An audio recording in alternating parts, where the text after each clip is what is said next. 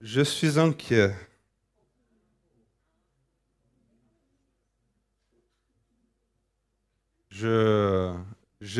Cette semaine, j'ai lu un article dont les titres étaient Cette vaccination qui déchire famille et amis. Cette vaccination qui déchire famille et amis. La RTS a fait un sondage publié en juillet.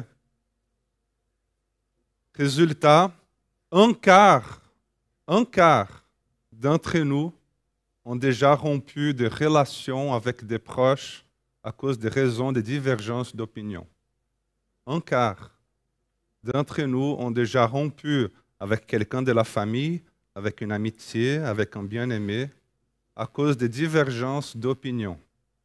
Sans mentionner que dans le, sondage, ils ont dit que 62% d'entre nous ont déjà vécu des conflits autour du sujet.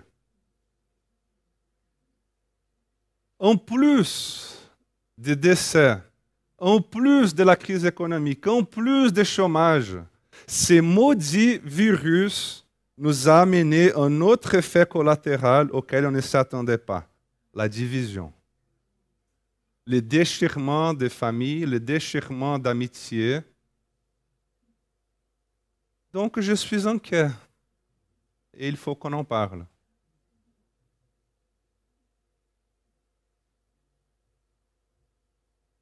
Comment vivre dans un monde, comment entrer en relation avec des personnes qui pensent différemment de toi? Nous vivons dans un monde, dans une société où les gens n'osent plus dire ce qu'ils pensent, par peur d'être jugés, par peur d'être segmentés. Nous vivons dans un monde, nous vivons dans une société où il faut de plus en plus très bien choisir ses mots. Mais très bien choisir ses mots. Car nous vivons dans un temps de polarisation. Nous vivons dans une société de polarisation. Penser différemment n'est pas un péché. C'est pourquoi il faut qu'on en parle. Donc je suis allé étudier la parole de Dieu pour savoir ce qu'elle dit au sujet de la parole, pour savoir ce qu'elle dit au sujet de la conversation, pour savoir ce qu'elle dit au sujet du dialogue, de la discussion. Parce que nous avons un Dieu qui parle. Nous avons Dieu dont la parole s'est faite chair. Et nous avons un Dieu qui nous invite à tête-à-tête. Nous avons un Dieu qui nous invite à une discussion. Alors, qu'est-ce que Dieu nous dit? Donc, j'aimerais vous inviter ce matin à ouvrir vos Bibles dans le livre des Proverbes. Proverbes. Parce que le livre des Proverbes, vous savez, il nous parle beaucoup au sujet de l'art de la conversation au sujet de l'art du dialogue, de l'art de l'écoute. Et je, choisis comme porte d'entrée pour ce message d'aujourd'hui Proverbe 18, le verset 21. Ça va être difficile de me suivre aujourd'hui parce que je vais essayer de lire plus que de prêcher. OK? Donc, euh, si vous voulez noter, tac, tac, tac, tac, c'est donc, Proverbe 18, 21. La langue a le pouvoir de vie et de mort. Ceux qui aiment parler en goûteront le fruit. La langue a le pouvoir de vie et de mort. C'est fort cela, n'est-ce pas? C'est très fort.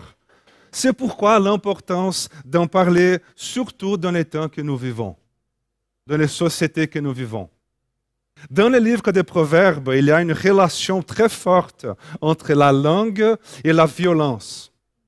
Proverbes disent, le verset 11 à 14, Les paroles du juste sont une source de vie, mais celles du méchant cachent la violence. La sagesse se trouve sur les lèvres de l'homme sensé, et les coups de bâton sur le dos de celui qui est déraisonnable. Les sages amassent le savoir, mais lorsqu'un insensé parle, le malheur n'est pas loin. Communication violente, des paroles qui ne produisent pas la vie, mais qui apportent plutôt le malheur qui n'apportent pas la vie, mais qui produisent plutôt, qui jugent, qui condamnent, qui dévalorisent. C'est ce que la Bible dit, la bouche de l'insensé est remplie de violence. Proverbe 3, le verset 30. Ne te dispute pas sans raison avec quelqu'un lorsqu'il ne t'a fait aucun mal. Donc si tu es du type qui aime bien les conflits, qui aime bien les querelles, qui aime bien les disputes, qui aime bien trouver des conflits là où il n'y en a pas, écoute bien ce proverbe. Ne te dispute pas sans raison avec quelqu'un lorsqu'il ne t'a fait aucun mal. Ah Léo, mais pourquoi? Verset suivant.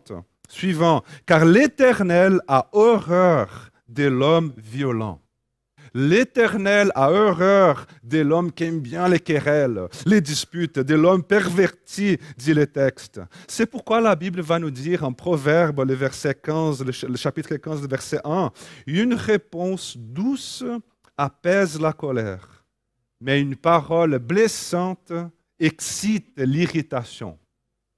Proverbe 15, le verset 4, des paroles réconfortantes sont comme un arbre de vie mais la langue malfaisante démoralise. C'est quoi la langue malfaisante? La langue malfaisante, c'est le discours mensonger. C'est les discours de manipulation qui détruisent des vies. Mais les paroles réconfortantes sont quoi? Sont un arbre de vie. Proverbe 15, 18. L'homme irascible, c'est-à-dire l'homme et la femme aussi, bien sûr, qui s'irritent facilement donc l'homme irascible suscite des querelles, mais c'est lui qui garde son sang-froid apaise les disputes. Proverbe 16, le verset 24. Les paroles agréables sont un rayon de miel. Elles sont douces pour l'âme et porteuses de guérison pour le corps. Proverbe 25, le verset 15. Par la patience, on peut persuader un dirigeant écoutez bien cela, et une langue douce peut briser toute résistance.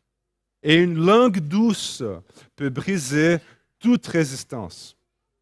Il ne s'agit pas d'une parole dure, il ne s'agit pas euh, d'un conflit, il ne s'agit pas d'une dispute, c'est une langue douce qui a le pouvoir de briser toute résistance. La parole dure la parole violente, la parole sèche, elle blesse. Tandis que la langue douce, elle brise la résistance. La langue douce, elle brise même les cœurs les plus durs, même les cœurs les plus fermés.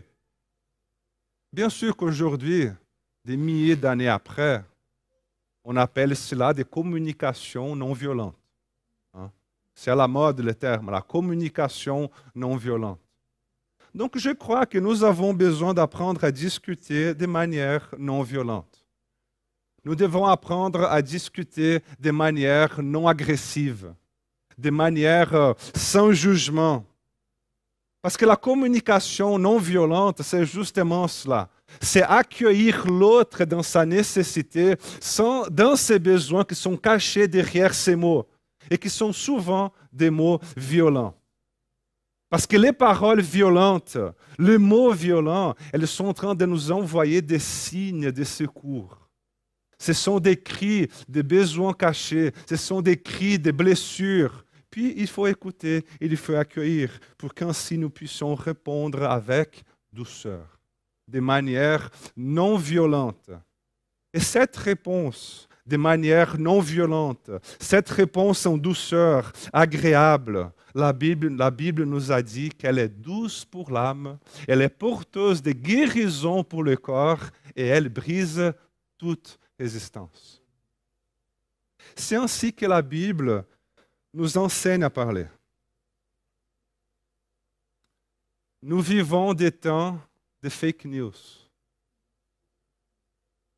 Nous vivons des temps de fake news. Nous vivons l'ère que les sociologues sont en train d'appeler l'ère post-vérité.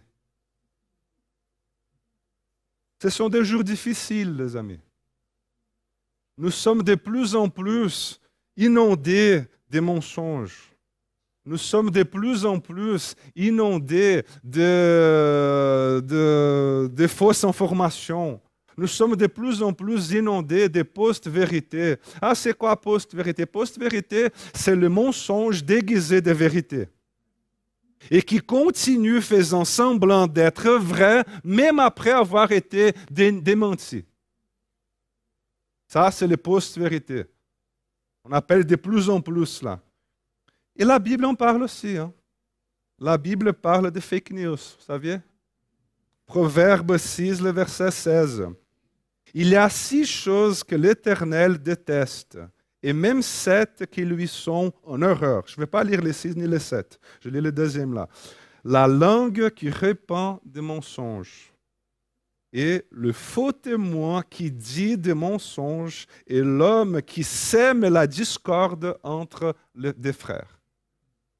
Des choses que l'Éternel déteste, qu'il a horreur l'homme de faux témoins qui dit des mensonges et la langue qui répond des mensonges et l'homme qui sème la discorde entre des frères. Parfois, vous savez, je me demande, je me demande ce que Dieu pense au sujet de certaines choses qu'on partage sur les réseaux sociaux.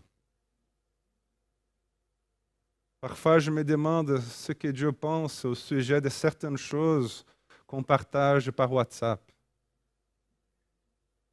par mail. C'est écrit ici qu'il déteste les fake news. Il déteste la langue qui répand des mensonges et le faux témoin qui dit des mensonges. Proverbe 12, le verset 19. La lèvre qui dit la vérité est affermie pour toujours, tandis que la langue mensongère ne subsiste qu'un instant. Le mensonge ne subsiste qu'un instant. Ben, c'est vrai, mais le problème, c'est que cet instant-là, parfois, il est trop long. Et, Dieu ne prend pas la légère hein, ces choses-là. Proverbe 19, 5. Le faux témoin ne restera pas impuni.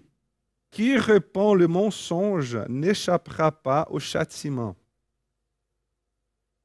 Le temps que nous vivons de fake news, et des post-vérités, je dirais qu'il est dû au fait d'une, euh, désolé pour les termes, mais d'une paresse intellectuelle incroyable. C'est une superficialité des pensées, justement à cause de la paresse. Paresse pour, euh, euh, pour étudier, paresse pour lire, paresse pour faire des recherches, paresse pour vérifier le minimum, les vérifier les informations, vérifier les sources, vérifier et, puis de valider ce que tu es en train de dire, ce que, ce que tu es en train d'écouter, valider ce que tu es en train de lire et vérifier si ce que tu es en train de, de lire et d'écouter, c'est vrai ou si ce n'est pas vrai ou si ça a été démenti ou pas.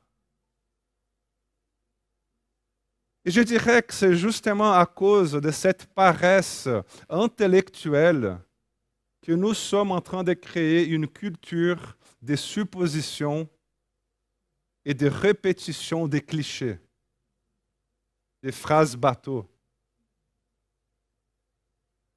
Et la Bible en parle aussi. La Bible elle est trop actuelle, n'est-ce pas? Bah dis donc. Proverbe 13, le verset 16. Tout homme prudent agit en connaissance des causes, mais l'homme stupide fait étalage de sa folie. Proverbe 17, 27. Celui qui met en frein à ses paroles possède la connaissance. L'homme à l'esprit calme fait preuve d'intelligence. Proverbe 18, le verset 2. L'insensé n'aime pas réfléchir il ne demande qu'à faire étalage de son opinion.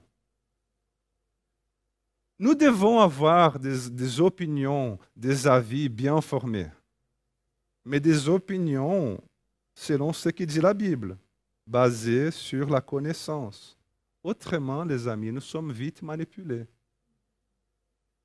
trompés. Et nous commençons à croire à des mensonges déguisés de vérité.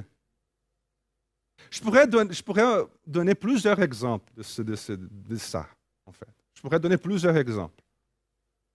Mais un exemple qui m'a attiré l'attention cette semaine et qui m'a, désolé pour l'expression, qui m'a dégoûté,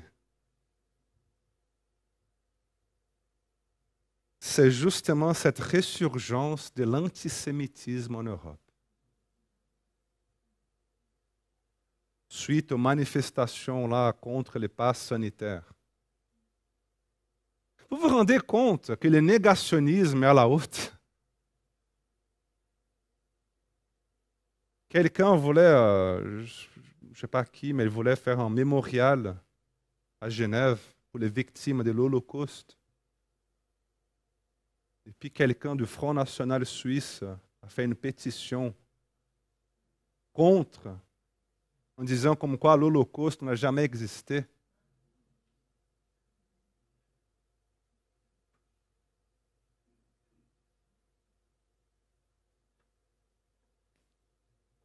des personnes qui déforment des faits pour vendre un mensonge.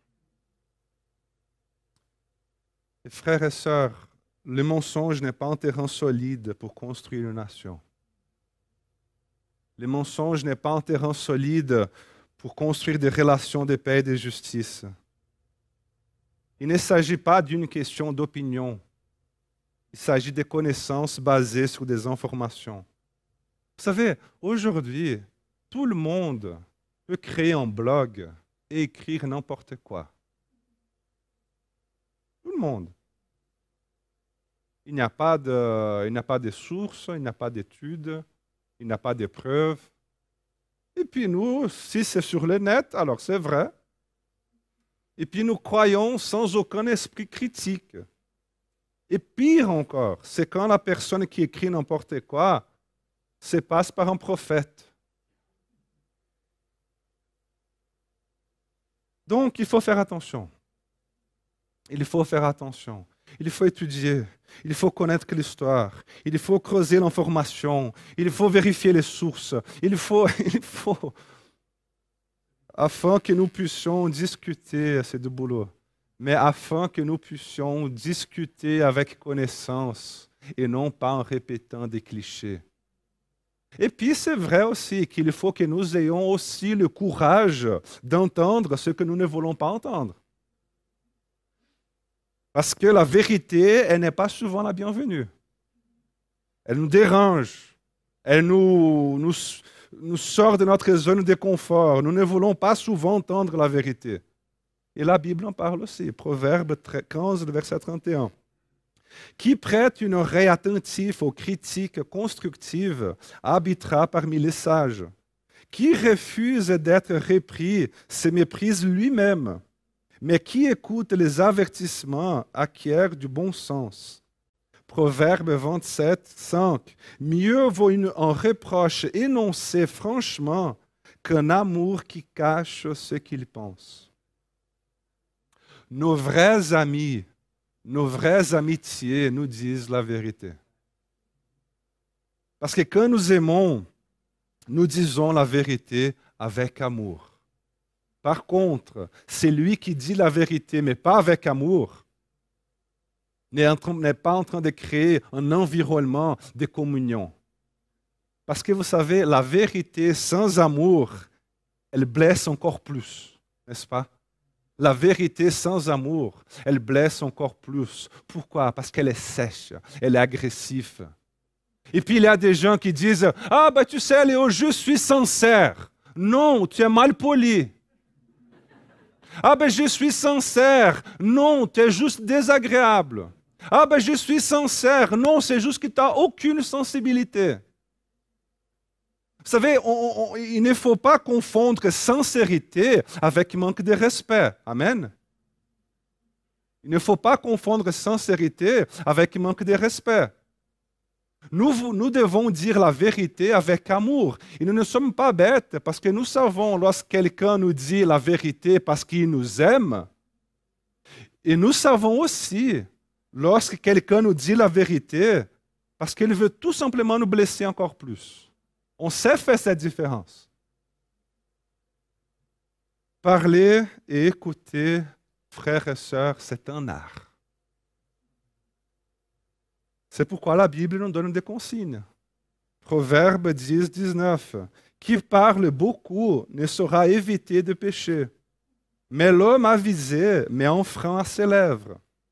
Proverbe 20, le verset 19.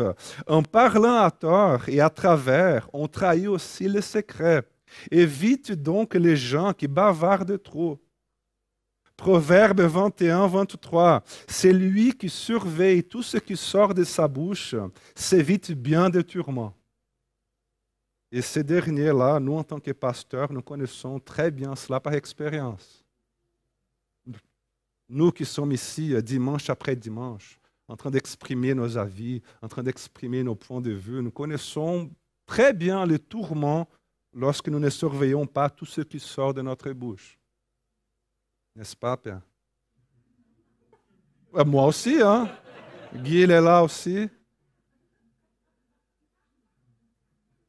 Donc, il faut faire attention à ce que nous disons.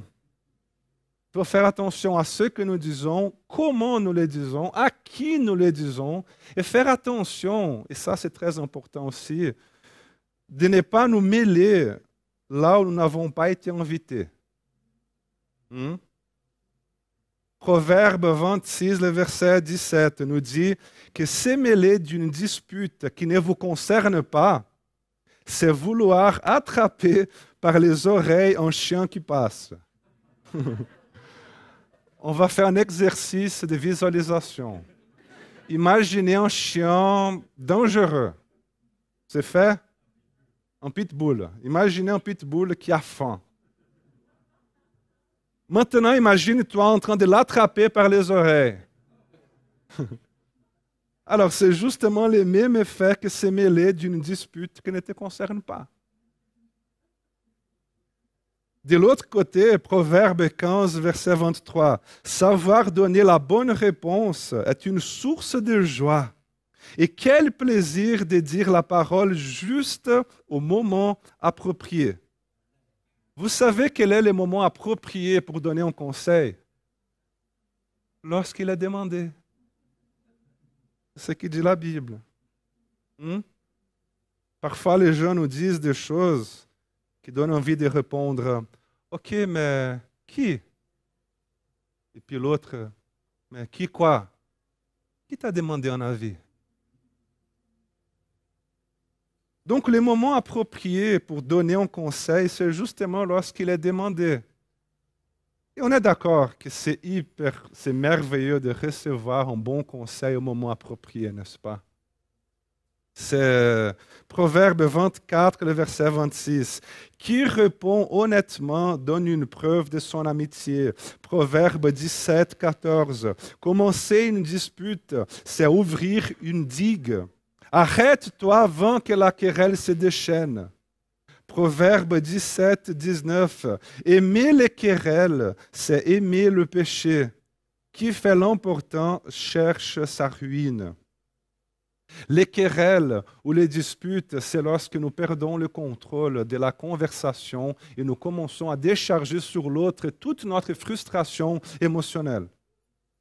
C'est pourquoi Proverbe 17, le verset 14 que je viens de vous lire, compare la dispute à ouvrir une digue.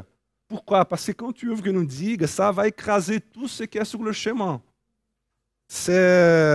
Donc nos paroles ont justement ce pouvoir d'être cette avalanche d'eau. Elles ont ce pouvoir d'être cette avalanche de boue tout mélanger. C'est pourquoi la Bible dit Arrête-toi avant que la querelle se déchaîne. Arrête-toi avant. Proverbe 17, 28. Même le fou, j'aime bien cela, même le fou, quand il se tait, passe pour sage. Celui qui ferme ses lèvres est un homme intelligent. Parce que vous savez, les dialogues, la discussion, c'est cette complexité de ta vision, de tes expériences, et ma vision et mes expériences. Chaque histoire, vous savez que chaque histoire a trois côtés. Les tiens, les miens et les vrais. Hein? Et c'est dans la Bible. C'est toi, ouais, c'est ça. Et ça, c'est dans la Bible aussi, Proverbe 18, 17. Le premier qui défend sa cause paraît avoir raison. Vient la partie adverse et l'on examine ce qu'il a dit. Et cela me rappelle une histoire, je pense que je vous ai déjà, raconté cette histoire. Cette histoire d'un rabbin qui, est en train, qui il, reçoit chez lui deux hommes qui se disputent, se disputaient. Hein, je crois que je vous ai déjà raconté, peut-être que vous avez oublié. Bref. Donc l'un de ces hommes, il raconta sa version de l'histoire. Et le rabbin lui répondit, Vous avez raison. Et puis l'autre homme lui dit, Mais attendez, attendez, il, y a aussi mon côté de l'histoire là. Il y a aussi ma version des choses. Et puis l'homme lui raconta sa version des choses. Et le rabbin lui répondit, vous avez raison. Et puis les hommes se regardèrent, contrariés, ils partirent sans résoudre le problème. Et puis l'épouse du rabbin, qui écoutait tout dans la chambre d'à côté, elle vint vers lui et lui dit, mais désolé mon amour, mais là franchement, ces deux hommes-là t'ont raconté deux histoires complètement différentes. Comment se fait-il que tu leur dises que les deux avaient raison? Et puis le rabbin regarda son épouse et il lui dit, Mon amour, tu as raison.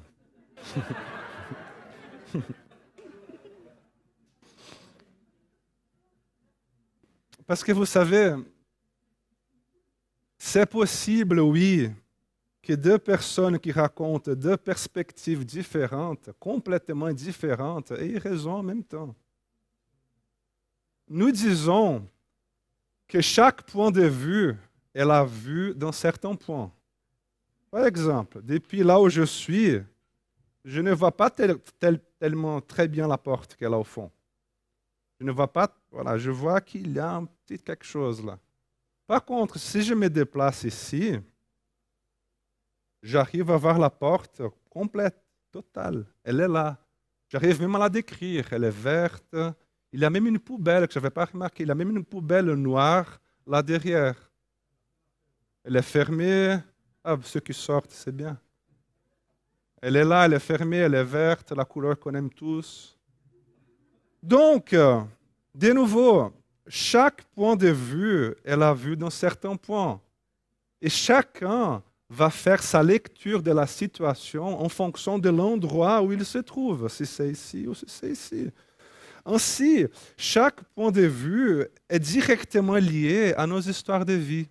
Chaque point de vue est directement lié à nos expériences personnelles, psychologiques, à notre place socio-économique, à notre culture, à notre religion, à la génération dans laquelle nous nous trouvons. Donc c'est complexe. Qui a raison? Penser différemment n'est pas penser faux. Penser différemment ne signifie pas être mauvais.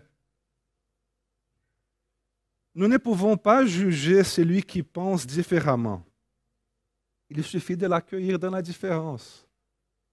Et que c'est bon, frères et sœurs, de pouvoir être dans un endroit où on se sent accueilli. Hmm?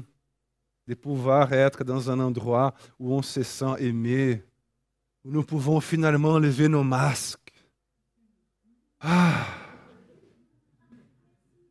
J'ose dire, j'ose être moi-même. Que c'est bon de pouvoir être, de trouver un endroit comme ça et arrêter nos discours avec des phrases clichés qu'on utilise juste pour plaire les autres et aussi être euh, confronté avec notre manière de penser. Non, je ne suis pas d'accord, mais explique-moi. Confronter avec amour, vous savez. Confronter avec amour, et non pas en condamnant, et non pas en jugeant, et non pas en disant tu es un assassin, et non pas en disant... Les amis, nos paroles sont sacrées. Notre bouche, notre lèvre, notre langue sont sacrées. C'est pourquoi j'aimerais terminer avec les paroles de Jésus. Il dit en Matthieu, le verset 12, chapitre 12, verset 34, il dit, Espèce de vipère, j'espère qu'il ne soit pas en train de parler ni de moi ni de toi ici. Comment pouvez-vous tenir des propos qui soient bons alors que vous êtes mauvais? Car ce qu'on dit vient de ce qui remplit le cœur. L'homme qui, est bon tire des bonnes choses du bon trésor qui est en lui. Mais l'homme qui est mauvais tire des mauvaises choses du mauvais trésor qui est en lui. Or, je vous le déclare, au jour du jugement, les hommes rendront compte de toute parole sans fondement qu'ils auront prononcée. En effet, c'est en fonction de tes propres paroles que tu seras déclaré juste ou que tu seras condamné. Nos paroles sont sacrées. Ainsi que, nos conversations, et nos dialogues, et nos discussions, soit toujours rempli de grâce et plein de saveur. Amen. Que, que Dieu bénisse ta vie. Que Dieu, qu'il utilise ta bouche pour être porteuse de la douce voix de Jésus. À commencer par tes relations les plus proches, d'affection, d'amour, en passant par les discussions dans les groupes Connect, à la fin du culte, ou des paroles douces, pleines de grâce et pleines de saveur. Des paroles douces, pleines de grâce et pleines de saveur. Et que la voix de Jésus se fasse entendre à travers notre bouche, apportant la guérison, brisant les résistances, afin que nous puissions construire une société plus pacifique et plus amoureuse. Pour la gloire de Dieu, pour notre bien. Amen.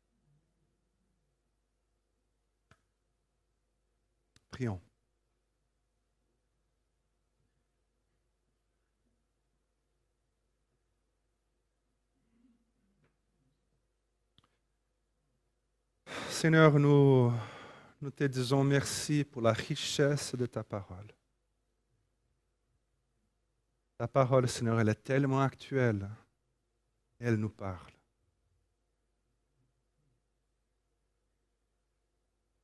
Donc, Seigneur, je prie que,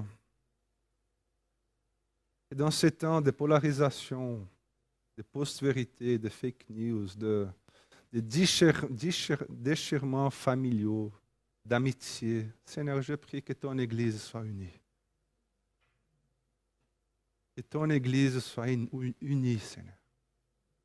Que nos familles soient unies. Que nos amitiés soient préservées. Jésus.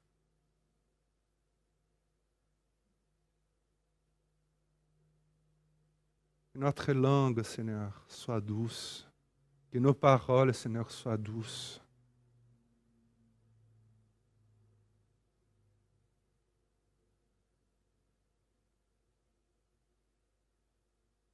Je prie, Seigneur, que cette sémence qui a été plantée un peu partout ici, suite à, ta parole, Seigneur, suite à tous ces proverbes, je, je prie que cette sémence-là puisse grandir et porter du fruit.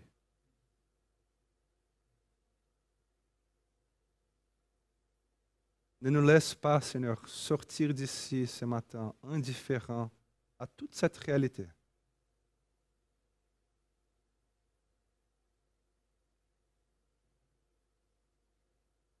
que ton Église, que chacun de nous ici, Seigneur, puisse être porteur de ta douce voix, Jésus.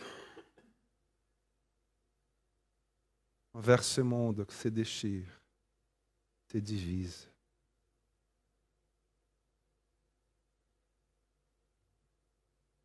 Merci Jésus. Amen.